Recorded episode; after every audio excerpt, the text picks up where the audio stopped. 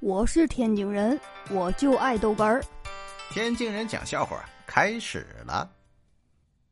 哎呀，那天呢，二嫂子起了个大早，化了一个美美的妆，照镜子问二哥呀：“哎，老公，老公，哎，以我的身材能不能当车模啊？” 二哥瞪他一眼：“能啊。那我我我什么车模啊？你挖掘机。哎，我操，还挺形象，怎么没说压倒车呢？”哎呦我的妈！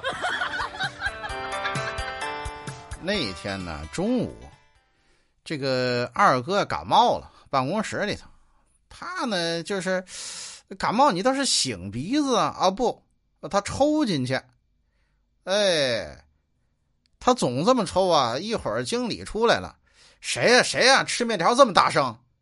二哥这次抽进去没敢动。然后那你吐也不是啊，怎么都不是，拿起一杯水往下送吧。是你是不是？